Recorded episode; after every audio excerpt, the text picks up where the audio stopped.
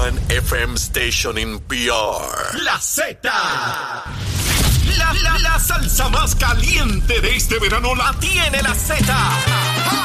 Salsa de la buena. ¿Entendiste? Que suene pesado. WZMTFM 93.7 San Juan. WZMTFM 93.3 Ponce. Y WIOBFM 97.5 Mayagüez. Saca tu sunblock porque te vas a quemar con esta salsa. La emisora de la salsa número uno de Puerto Rico. Tu, tu emisora nacional de la salsa. Y escúchanos en nuestra aplicación La Música. Ya comenzó el programa con más crecimiento en Puerto Rico. ¡Vámonos! Nación Z por Z93. Somos tus favoritos. Nación Z por Z93. Por la mega tú lo ves. Música, deportes, noticias y entrevistas. El programa de mayor El crecimiento. Comenzar y es Nación Z. Buenos días, Puerto Rico. Buenos días a todos los que se conectan inmediatamente en todas las plataformas digitales para darle seguimiento a todo el análisis y contenido de nuestro país. Óigame, usted nos está escuchando a través de Z93 en el 93.7 en San Juan, 93.3 en Ponce y 97.5 en Mayagüez. Prenda Facebook, dele seguir a Nación Z y dele share para que esté al tanto de todo lo que está ocurriendo. Hoy el día más largo del año. Comienza el sorbilicio de verano. Empieza el verano en el día de hoy. ¿Ustedes sabían eso, muchachos? Ah, sí, es hoy el día más largo. El día más largo y la, Solsticio. el día más largo y la noche más corta. Repite conmigo. Sol- Solsticio. Solsticio. Sortilicio. Yo dije. Es solsticio. El solsticio. del Pues sol. es el día más largo. Es que Tengo el tuyo- el muchas tuyo- horas para. es que mucha- es mucho Nosotros- sol para Nosotros equivocarme. en el solsticio, tú estás en el solsticio. Es que así se dice en Jayuya. Así mismo es. Y cuidado, y cuidado. Y cuidado, señores. Que, que le quería decir que si usted me entendió, señora y caballero que me está escuchando a través de Z93 y me ve a través de Mega TV, que hoy es el día más largo del año. Hoy el calor. sol se oculta tarde, la noche es corta. Y hay que disfrutar, comenzó el verano, oficialmente desde hoy comienza el verano en Puerto Rico y estamos de fiesta. En el solsticio En de Saudi. Es un privilegio que estés con Sortilicio. nosotros en este solsticio eh, que comenzamos hoy aquí en Nación Dejen Z. Gracias por siempre, por estar conectados con nosotros, por hacernos parte de sus mañanas. Invitándolos como siempre a que visiten la aplicación La Música y nuestro podcast. Allá usted puede disfrutar del mejor contenido de análisis que hay en la radio puertorriqueña. Ese es el de Nación Z. Siempre un privilegio. Eddie, buenos días. Muy buenos días, Buen Jorge, día. Saudi, a todos Buen los amigos día. que nos sintonizan dentro y fuera de Puerto Rico. Un privilegio estar con ustedes una nueva mañana llena de información, de noticias, pero sobre todo del análisis que a ustedes les gusta. Hoy martes 21 de junio del año 2022, prestos y dispuestos para interactuar con ustedes. Conéctese al Facebook Live para que nos pueda dejar sus comentarios y sugerencias. Siempre estamos pendientes a ellos y se integra a nuestra conversación Saudi.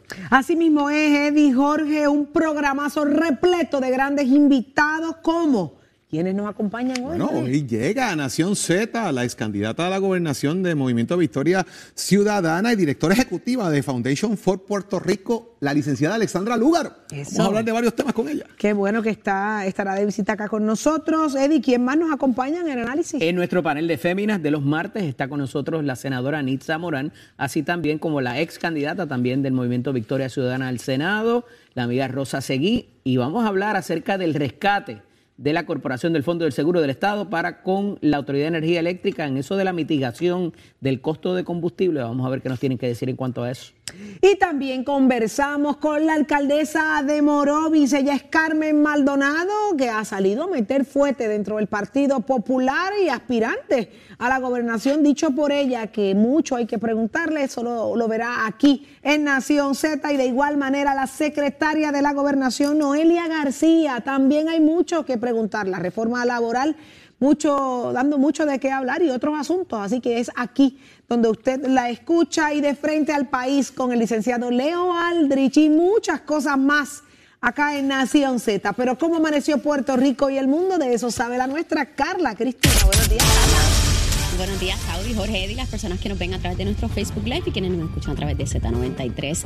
En los titulares, pese a la oposición de la Junta de Control Fiscal, el gobernador Pedro Pierluisi firmó ayer la reforma laboral que aumenta el tiempo de descanso, los beneficios marginales y las protecciones de empleo a los trabajadores del sector privado del país. Y de otra parte, el Comité de Descolonización de las Naciones Unidas aprobó ayer de manera unánime una nueva resolución para reconocer que Puerto Rico tiene derecho a la libre determinación y a la independencia.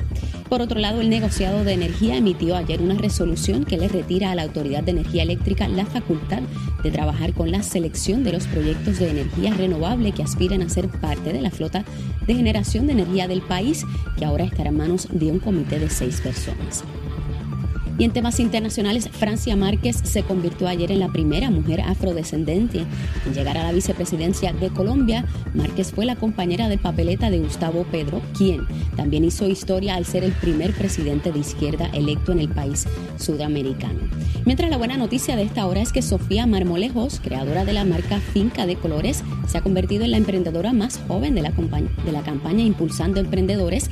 La niña de 8 años y natural del pueblo de Corozal inició junto a su familia un proyecto de impacto empresarial para la producción de huevos de colores de gallinas ponedoras. Enhorabuena para Sofía y su familia.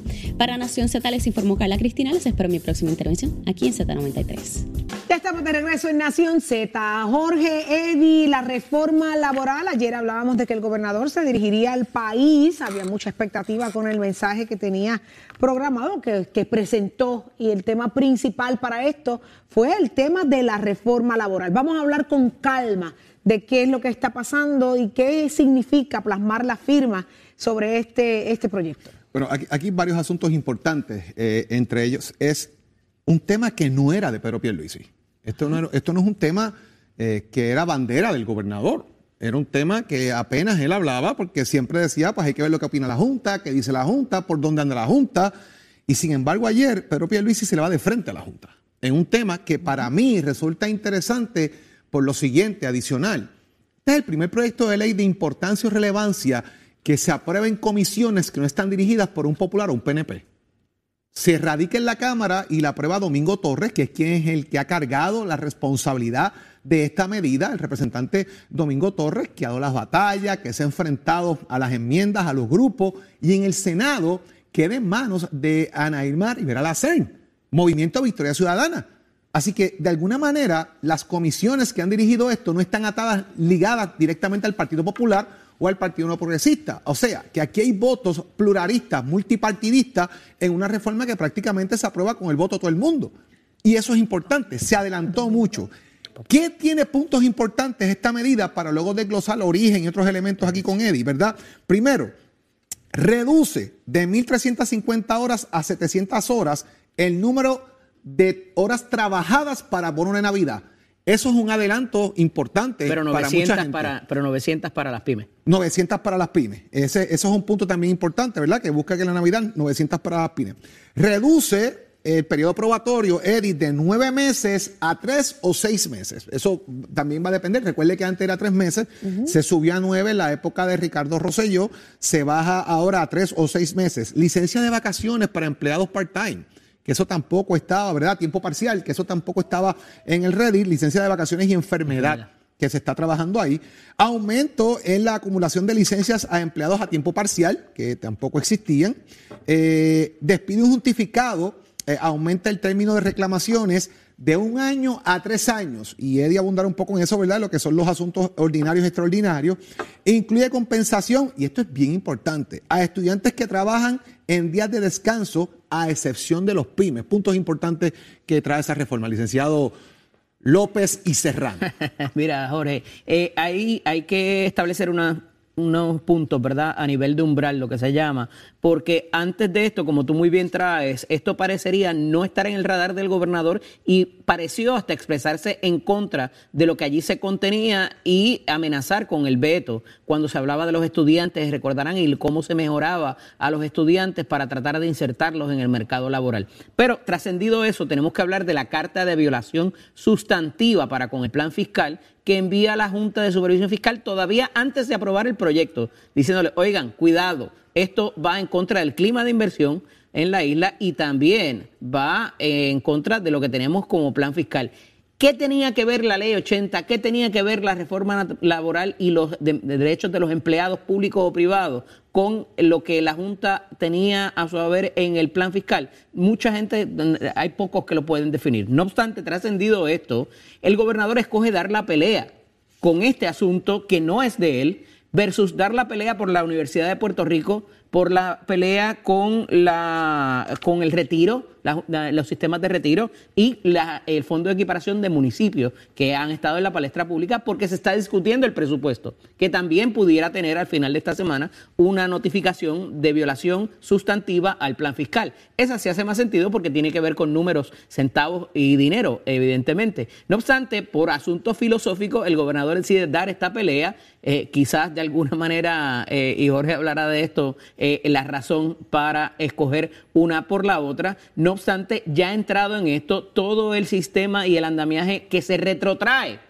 en su mayoría a lo que era previo a la reforma de 2017 de Ricardo Rosselló Nevares, pues trae el asunto de si cambiar el juego tan frecuentemente para las compañías es beneficioso o por el contrario, cuando una compañía está decidiendo si comenzar operaciones o no en Puerto Rico, dice, pero es que, oye, en cualquier momento esto, este juego me lo van a cambiar. Y lo hemos visto con el sistema tributario.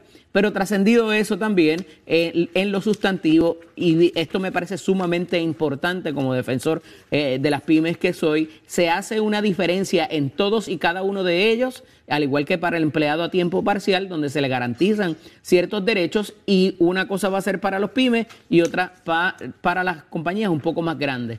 Importante también, esto equipara o trae al empleado público con el empleado privado, que se le había mejorado sus condiciones, se le había mejorado su licencia hace, eh, recientemente, hace unos años, y entonces eh, ese, ese desfase entre lo que el empleado público y el empleado privado se le garantiza en sus condiciones de trabajo también causaba malestar en la, eh, en la economía y en el país. Así que eh, me parece que no, o sea, no es que sea malo que el gobernador dé esta pelea, pero eh, eh, salta a la vista el que eh, no, eh, no dé la pelea por el presupuesto o no la dé todavía versus darla por esto. me parece interesante y Jorge abundará más en por qué él antes de- decide. De, esto. pasar a Jorge, quiero tener claro y que el público tenga claro, cuando hablan de la diferencia entre las pymes y los, los comercios grandes, ¿no? Ajá. Vamos a establecer cuál es la diferencia, porque veo que hay unos, unos, unos cambios para, para las pymes, que unas cosas que no aplican a pymes. Hay dos vertientes, cantidad de empleados Ajá. y la cantidad que generas eh, anualmente, en cuestión eh, Las pymes son las pequeñas empresas,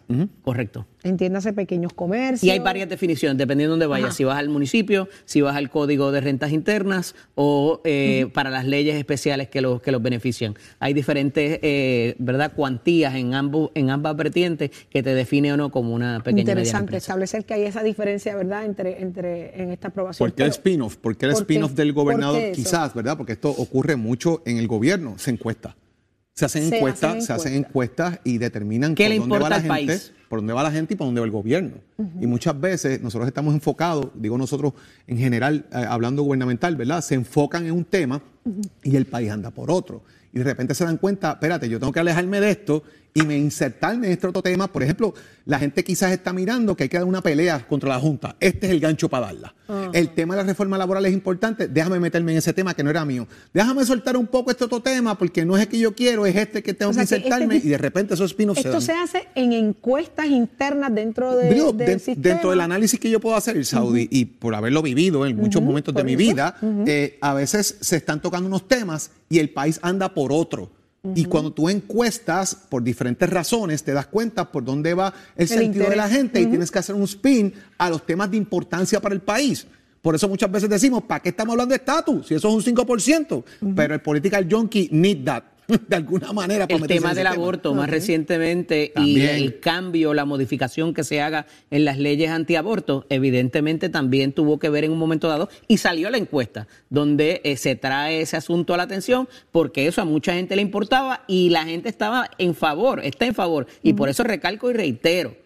Hay muchos legisladores que todavía están calladitos, que están a favor con que se trastoque el, eh, el, el- el sistema o el Estado de Derecho tal cual está, en favor de que se, se restrinja más las leyes antiaborto. Pasó con la marihuana, pasó Así con las es. pelas de gallo, Las armas. ah, pasó con las armas, son encuestas y eso define de alguna manera. ¿Cada el cuánto tema. se hacen? Ay, bendito, eso se hace al, al año, se hacen como tres o cuatro. Sí, sí. ¿Qué asuntos le importa al país en un momento Sí, sí. puntual? Fíjate que el presupuesto sí es importante para todo el mundo, pero no necesariamente para la persona que está allá en su casa o que el que está buscando trabajo. Este asunto Sí lo laboral, evidentemente, Sí, lo es. Impacta a mucha gente. Más allá que... el presupuesto y si los chavos le dan a los alcaldes para recogerte la basura o no. Qué interesante, que también es sumamente importante. Pero Así había es. que, de uno, de todos escoger uno, y no nos debe sorprender que en los próximos días se repita un nuevo mensaje. No hay, pueden haber varios temas, ¿no? son diferentes, eh, puede traer varios temas. Lo que pasa es que esto es un tema importante porque es el enfrentamiento de Pierluisi y la Junta. Qué y decirles Y que no pudiera los ser que lo haga también con el asunto del presupuesto. Así que, bueno, Más adelante. veremos a- más adelante. Más adelante, porque pues, más adelante también estará con nosotros la secretaria de la Gobernación, Noelia García, y hay que preguntarle sobre esto y otros asuntos. Así que pendiente acá Nación Z, porque estos dos llegaron hoy con una clase de pelea de que quién ganó, quién ganó. Mira, yo no quiero cuántos juegos ganos lleva, que si 50 juegos ganó. Yo, Gracias. No, no, no, no. Ni Y el Eddie mejor ni récord de la Jorge. liga también. Ni- míralo. Ni Eddie ni Jorge. Que me lo cuente el que sabe de verdad. Tato Hernández. Dios, de verdad que hay que Estos suspirar, pelean. de verdad Tato, que hay buenos que- días. hay que suspirar. Somos buenos deporte, días, Tato. buenos días, buenos días para todos, será y señores. Este no voy a hablar de béisbol porque lamentablemente voy a empezar el standing del baloncesto superior Ganaste, nacional y el standing de voleibol. Yo hice una magistrable labor para tomar un screenshot de lo que son las tabletas que están en el periódico del standing para hablar de eso porque no todo el mundo tiene la oportunidad de estar pendiente pues a la prensa, el periódico, hoy en todo el día está pues digital, ya usted sabe, ahí lo tenemos. Me quedó media vira, pero eso fue por la prisa. Ahí lo estamos presentando en el standing que Oradilla, Arecibo y Ponce son los primeros equipos en la sesión A con 17 y 10, 17 y 12. En la sesión B, mis vaqueritos con 19 y 8, Santurce 15 y 13, Fajardo 14 y 14 y Carolina 11 y 16. De esta sesión entran los mejores cuatro. Así que ya usted sabe, todos los equipos están más o menos adversos a que pueden jugar mejor y a que están jugando muy bien otros por ahí. Así que vamos a ver qué es lo que pasa y cómo van a estar en el movimiento para enfrentarse a las semifinales. Eso es en cuanto al baloncesto supernacional. Rápidamente entonces nos movemos para la otra que es el voleibol. El voleibol lamentablemente superior femenino pues cuenta nada más con cinco equipos y esos cinco equipos entran ahora en la sexta semana. Cagua está primero con 8 y 1, Corozal segundo con 6 y 3, Manatí 4 y 5, Junco con 3 y 6, Naranjito 1 y 2. Según pues la tabla del Schedule, los primeros cuatro entran, Naranjito pues está un poco apretado la cosa, tiene 1 y 7, entran en la sexta semana y esta sexta semana que empieza este jueves, Corozal va a estar visitando a las changas de Naranjito y esto es en el voleibol superior femenino. Ya pues usted está informado cómo están las tablitas, cómo están sus equipos. Lo más importante de esto es que usted visite las canchas, tanto la de baloncesto superior nacional como la del voleibol superior femenino, en apoyo, porque estos muchachos están dándolo todo por esto. Y ahora que estamos en verano, pues usted puede ir para con sus hijos, con sus primos, la familia, con la doña, con las abuelitas, con los abuelitos, que hay precio especial para ellos, y comparte familia y este gachero, give it my friend. Estás, con el habla música y Z93 en Nación Z.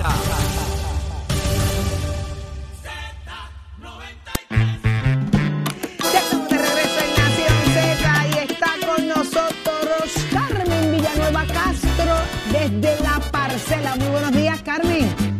Buenos, buenos y buenos, más buenos días. Hay que decirlo todo el tiempo, ¿verdad que sí?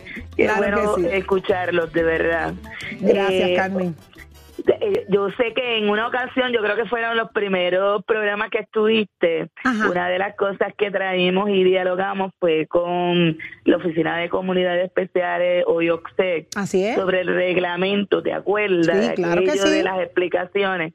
Pues dentro de la legislatura se han movido a hacer un proyecto que fue aprobado por el Senado sobre cómo regular que esta oficina tenga que hacer vistas públicas, ya que hablamos de participación ciudadana, que no sea simplemente el mero hecho de solamente el tema, sino que se cumpla.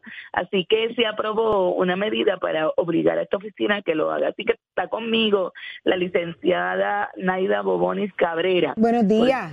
Porque Ujú. madre tiene. para que nos pueda explicar en qué nivel está ese, ese gran proyecto Sí. y qué posibilidades le ve. Seguimiento, claro que sí. Buenos días, licenciada. Buenos días, un gusto estar aquí. Este, precisamente como estaba diciendo Carmen, el pasado jueves eh, 16 de junio se aprobó, se aprobó el proyecto del Senado 822 que busca enmendar el artículo 8.2 de la ley 10, que es la ley que conocemos como OTSEC, es verdad, de la oficina OTSEC, Oficina para el Desarrollo Socioeconómico y Comunitario de Puerto Rico. Y el proyecto, eh, ¿verdad?, en del lenguaje diciendo específicamente que previo a adoptar, enmendar o derogar una ley o reglamento, la OTSEC realizará vistas públicas en sus regiones a los fines de discutir el contenido de la propuesta y recibir comentarios escritos u orales. Y pues como mencionaba Carmen, precisamente esto surgió en consideración, ¿verdad?, la negativa que tuvo eh, durante el proceso del reglamento para el establecimiento de juntas comunitarias para el programa de comunidades especiales, este, realizar vistas públicas. Eh, así que eh, con este proyecto entendemos salvaguardaría una responsabilidad eh, que es inherente a la realidad de la oficina, este, que pues, lamentablemente pareciera que cada administración pudiera interpretar a su manera y pues de esa manera eh, coartar o no a las comunidades de participación directa en procesos que eh, afectarían directamente su, su, manera de proceder dentro de las comunidades. Así que eh, el proyecto entonces ahora pasaría eh, a la votación en Cámara y pues posteriormente eh, sería para firmar el gobernador. Entendemos que, que estos días van a ser eh, importantes en consideración a eso. Entendemos que el, el proyecto es de suma importancia porque eh, precisamente por lo que ya había sucedido y porque se la oficina, la administración, se aguantó en el hecho de que no, como la ley orgánica no lo decía, pues entonces que ellos no tenían, ¿verdad? La ley orgánica no la hacía mandatoria, entonces precisamente a eso, a eso se mueve esta enmienda. Y pues, como Carmen siempre dice, la importancia de mantener presente que se supone que esta oficina promueve el principio de autogestión y apoderamiento comunitario eh, y que la gente sea protagonista de sus procesos y sean eh, integrantes de cada decisión que se tome. Interesante. Carmen, ¿cómo te sientes con esta oportunidad? Pues creo que es un logro, es un logro, y que tengo que agradecer mucho a la, a la a la emisora y a este espacio porque ustedes hicieron suyo esta situación y convirtieron que más gente se uniera a que esto había que resolverlo. Así Qué que eh, cuando vemos que realmente la voz se escucha y que hay unos procesos, y esto no tiene que ver nada eh, ¿verdad? con ninguna ideología política, esto tiene que ver con, con lo que debe ser el, el soberano, es el pueblo, son las comunidades, y si es para las comunidades que se está sirviendo, pues hay que escucharla, no tiene ningún sentido no hacerlo. No, no, no tendría ningún sentido y estamos viendo el efecto y los resultados de, de subir el volumen, como, como bien decimos desde aquí desde Nación Z y el gran trabajo que tú realizas, Carmen, el gran trabajo que está haciendo la licenciada también de moverse donde hay que hacerlo para que las cosas funcionen y se, y se, y se lleguen a grandes resultados. Así que a ambas las felicito por el gran trabajo que realizan, a todos los líderes comunitarios definitivamente pendientes a los procesos y aquí obviamente le daremos seguimiento. Así que muchísimas gracias a ambas. Buenos días, de verdad, y vamos para adelante. Vamos para Pa'lante siempre, Carmen, pa'lante siempre, licenciada. Gracias, gracias por Muchísimas gracias. gracias. Gracias a ambas por estar acá. para ti. Igual, ya lo escucharon, cosas que pasan acá desde Nación Z, grandes resultados, nos llena de mucha alegría y satisfacción. Usted no se despegue de Nación Z, quédese en Z93. Al regreso continuamos con el análisis del día, temas sumamente importantes que te afectan a ti, a mí y a todos en Puerto Rico y los discutimos como tiene que ser. Solo aquí, en Nación Z. Llévatelo.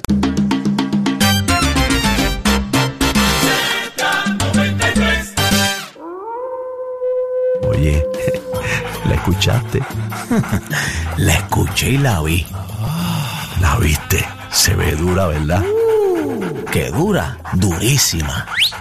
Chacho, eso es para estar embobado todo el día. Chacho, casi, pero con la vida. ¿Qué? ¿De quién tú hablas? Bueno, chicos, de, de lo mismo que tú.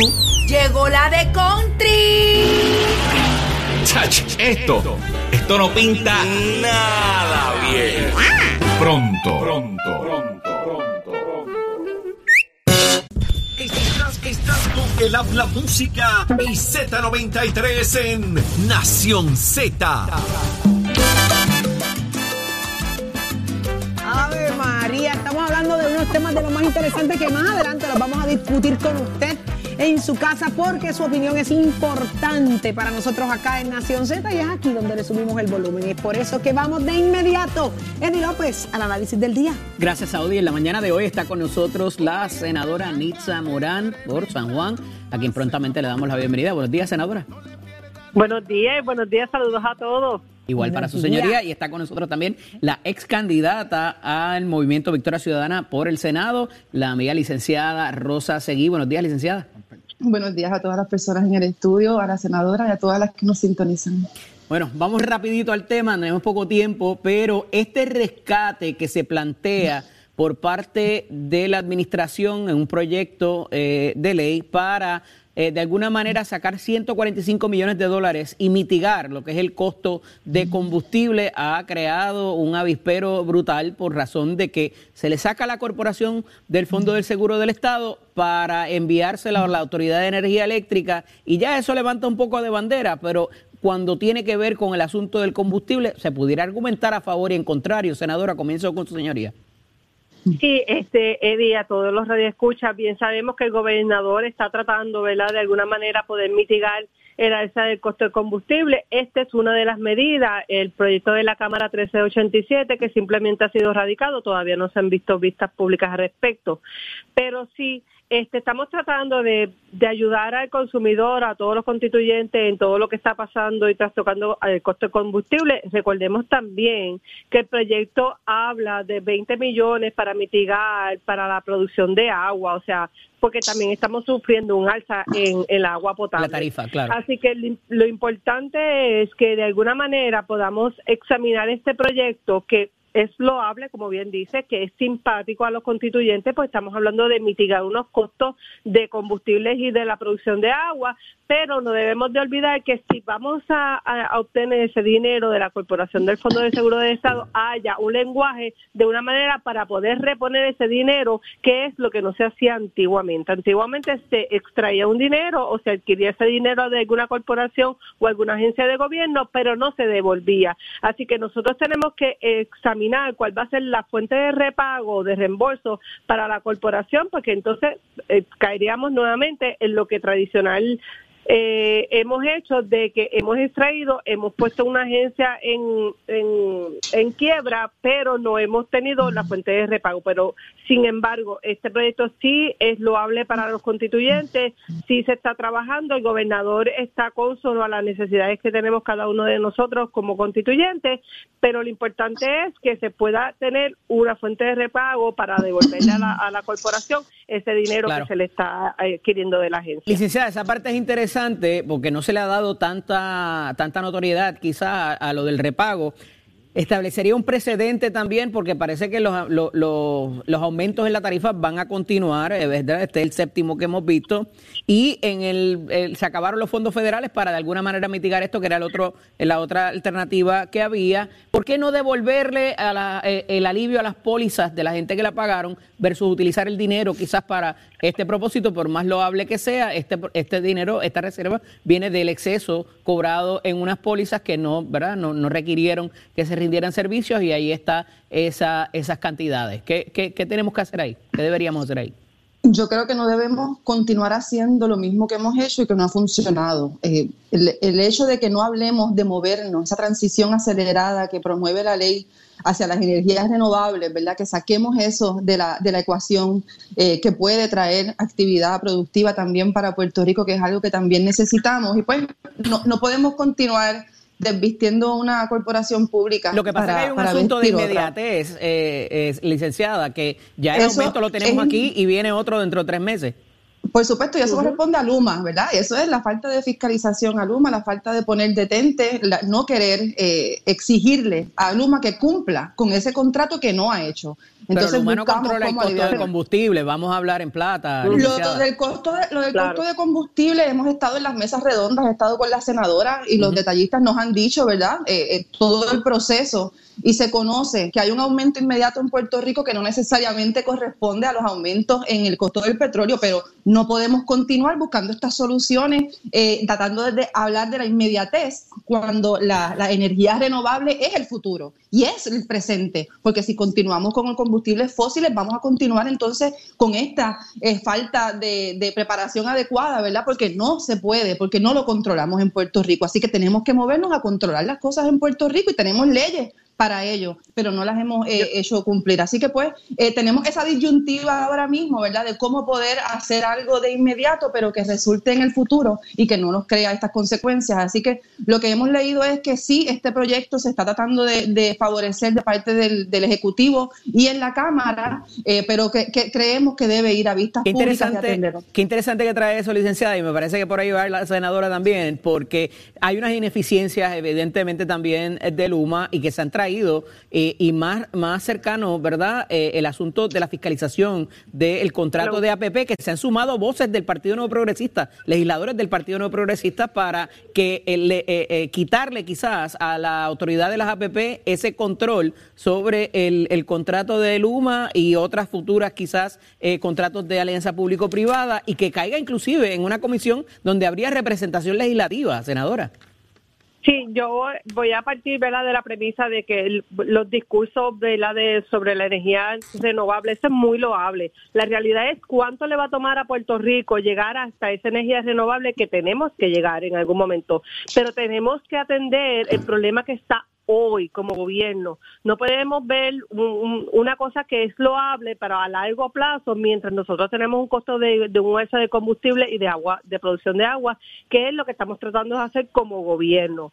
Si bien es, este es importante de no cometer el error de, ¿verdad? de adquirir un dinero de algunas corporaciones para, para mitigar, lo importante es cuál va a ser la, fuente de repago y de reembolso, que de hecho lo vamos a tener que hacer porque tenemos una Junta de Control Fiscal diciendo, no, esto no puede suceder. Así que como gobierno y la responsabilidad de nosotros es no cometer los errores del pasado y virar entonces después, ¿verdad? Este, una, una posibilidad de una energía renovable que va a tomar años o décadas en que Puerto Rico se pueda temperar a esos tiempos, que es muy loable. Pero la realidad es atenderlo en estos momentos y yo creo que la premisa es atender nuestros constituyentes, lo que está sucediendo con los altos gastos que tenemos, hay una inflación que no hay miras de que pueda bajar en los, en los próximos meses, así que tenemos que atender lo que está hoy y si mitigamos de una manera u otra y una fuente para poder hacerlo, ¿por qué no? No nos podemos sentar, ¿verdad? Con los brazos cruzados a que las energías renovables lleguen y que las alternativas viables lleguen en un momento dado cuando sabemos que va a tardar décadas. Licenciada, brevemente. tenemos que ser muy proactivos. Licenciada, brevemente, ¿favorecería el que se le quite el control de las alianzas públicas a la autoridad de alianza público-privada para fiscalizar el contrato de esta y de otras futuras eh, contratos de alianza público-privada? Pues mira, tiene que haber voluntad del Ejecutivo, ¿verdad?, para poder hacerlo. Así que ya vemos como, por ejemplo, existe la ley hacia la transición acelerada de energía renovable y no queremos atenderla. Así que, ¿verdad?, lo que hace falta es voluntad para atenderlo. Quizás eso es un paso hacia adelante. Pero si no nos atrevemos ni siquiera a decir que Luma lo está haciendo mal, pues entonces no vamos a poder salir del hoyo donde estamos. Agradecido de ambas. Gracias por estar con nosotros. Hablaremos la próxima semana. Gracias a ustedes. Hasta la próxima. Buen día. ¿Cómo no? Jorge, eh, continuamos contigo. Muchas gracias, Eddie. Mis amigos, tenemos ya conectada con nosotros a la secretaria de la Gobernación de Puerto Rico, Noelia García. Secretaria, muy buenos días. Buenos días, Nación Z. Buenos días y a todos los que nos, sintonizan. Gracias por estar con nosotros eh, nuevamente. El gobernador de Puerto Rico se expresó al país ayer y toma como bandera y se de frente, en este caso la Junta de Supervisión Fiscal, ante la firma de la reforma laboral, que pues la Junta en un escueto comunicado dijo que iba a ver si cumplían o no con los estándares propuestos. ¿Por qué el gobernador toma esta determinación eh, ahora, secretaria? Mira, el gobernador y Puerto Rico eh, eh, está y se enfrenta a un Puerto Rico que tiene que progresar, que tiene que ser competitivo y que tiene que, por sobre todas las cosas, atraer mano de obra para, para de facto progresar. turismo, construcción tienen un potencial de continuar creciendo, el desempleo está bajando, así es que nos tenemos que poner competitivos con relación a otras jurisdicciones para continuar atrayendo todo el que se nos fue. Así es que parte de pensar, ¿verdad?, fuera de la caja y parte, de pensar en cómo seguir siendo eh, eh, y, ser un imán de atracción es asegurarnos que le demos a los empleados, ¿verdad?, este, eh, eh, seguridad y compensación, ¿no? Así es que estamos volviendo de alguna forma a atender particularmente las licencias de vacaciones y enfermedad que habían quedado bien rezagadas. Eh, un empleado en la empresa privada que acababa de ser contratado, que trabajaba eh, a tiempo completo, lo que acumulaban eran seis días eh, de vacaciones. Una persona que trabaja full time, que tenga solamente seis días de vacaciones por ley, volvemos. Y, y se ha probado que una persona que descansa, que una persona que tiene el tiempo para poder recargar esas baterías, tiende a ser más productivo. Así es que el proceso de cómo llegamos a lo que se firma fue un proceso eh, eh, de cambio, ¿no? La, la, lo que lo que pretendía la, legisla- la legislación inicial y lo que hoy sufrió cambio. Así es que los cambios, obviamente, eh, también se tienen que, que ajustar a la realidad económica de Puerto Rico. Así que se hizo un balance eh, y entre lo que se propuso y lo que se llegó, entendemos que es algo que podemos hacer y podemos lograr y que podemos lograr eh, atraer mayores manos para, para, para, para trabajar aquí en Puerto Rico. Mencionaba en un Eh, inicio, secretaria, es menciona- legislación, pero se acerca bastante a lo que a lo que podemos firmar. mencionaba en un inicio, secretaria, de que eh, es una legislación que de alguna manera involucra a todo el mundo. Eh, involucra de alguna manera al Partido No Progresista, involucra eh, la- el, el trabajo que hizo eh, el, el representante Domingo Torres, involucra el trabajo que hizo la senadora Naima Rivera Lacern, para llegar a ese consenso y aprobar una medida que en un inicio quizás no era el, el portaestandarte del gobernador, había otros issues que acaparaban la atención del gobernador. ¿Lo hizo cambiar el gobernador de alguna manera atender esto, que le había sido un poquito, ¿verdad? Deje ver qué llega, vamos a ver por dónde vamos, cómo llegamos al punto medio para lograr firmarla, que me parece que es un, un- un dato muy acertado, haber firmado este, este, este proyecto de ley. Algo en el camino los hizo cambiar, miraron algunos numeritos, saben por dónde va el país, por dónde vamos, la importancia que esto tiene. Precisamente sí, eh, entre todos se logró llegar a un punto medio, eh, entendiendo que era una variable que sencillamente la, la empresa privada como tal eran demasiado onerosas y sencillamente el gobernador eh, eh, fungió de, un- ente negociador Se cayó, parece que la llamada de la secretaria de la Gobernación, eh, Noelia, Noelia García. Pero era importante eh, el- el- la, la pregunta, ¿verdad? Porque cómo vamos, cómo es el cambio, ¿verdad? Eh, eh, paulatino del, del- del gobernador a llegar al punto de la firma, que me parece, lo resalté en un inicio, importante, eh, la firma del gobernador en la medida. Pero lo, lo, vinim- lo vienes estableciendo desde bien temprano en la madrugada, en la mañana, porque sí, en efecto, da a entender que, es- que se mide la temperatura de- de- del pueblo, de qué es lo que el pueblo quiere saber, de qué el pueblo quiere que se le esté hablando y dónde estén eh, los movimientos del gobierno. Así que. Y la efecto, importancia, o sea, esto, esto es una medida bien importante y, y escuchar a la secretaria de Gobernación establecer, ¿verdad? Eh, el punto de partida, los arreglos que habían que hacer, el consenso a que se llegó para que se pudiera firmar. Me parece que cuando nos ponemos de acuerdo como país, adelantamos muchas cosas que en la pelea chiquita de repartir culpa o de adjudicar otras, ¿verdad? Así que yo, en ese sentido, nos podemos crecer mucho cuando como país nos ponemos de acuerdo. Se vuelve a demostrar ¿no? Eh, que cuando hay consenso y cuando los tres partidos, cuatro, cinco partidos se ponen a trabajar en pro del país en una, una sola dirección, grandes resultados. Así que esperemos que esta firma timing- traiga consigo. El timing es importante también, o sea, con todo lo que está pasando en este momento, el que se trabaje esto, y me parece que le pudiera dar pie, ¿verdad? Un pie forzado para lo que viene de presupuesto también. Que esa que no está, está ready pendiente. todavía, pero ya para la semana que viene deberíamos estar y, ya más y que, enfocados. y que tiene- trae gran peso lo que está pendiente aún por, por, por verse, discutirse. por discutirse. Así que vamos a estar bien pendientes. Pero uno que está siempre listo, siempre listo, es Tato Hernández. Adelante. Así. Buenos días para todos. Y señores, Tato Hernández en la Casa Nación Z. Somos Deportes. Vámonos con el baloncesto, ahora nos vamos con el 3 para 3. Ahora mismo, Puerto Rico está participando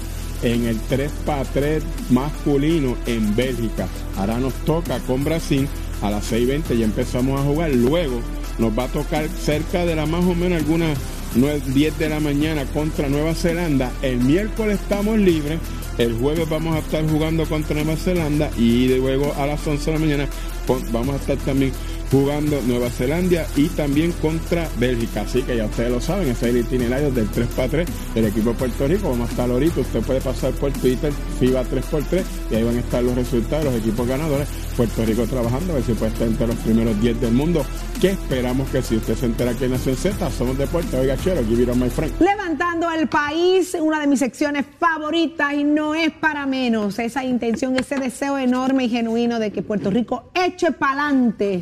Desde aquí, de- desde Nación Z, haciendo nuestra parte junto a Jorge Dávila. Así que muy buenos días, Jorge. Buenos días, Saudi. Un placer estar Gracias aquí por contigo. estar con nosotros un, un día más con grandes invitados. ¿De quién se trata? Pues mira, hoy tenemos, hoy vamos a promover el arte eh, y tenemos como invitada hoy a la señora Maranda Romero.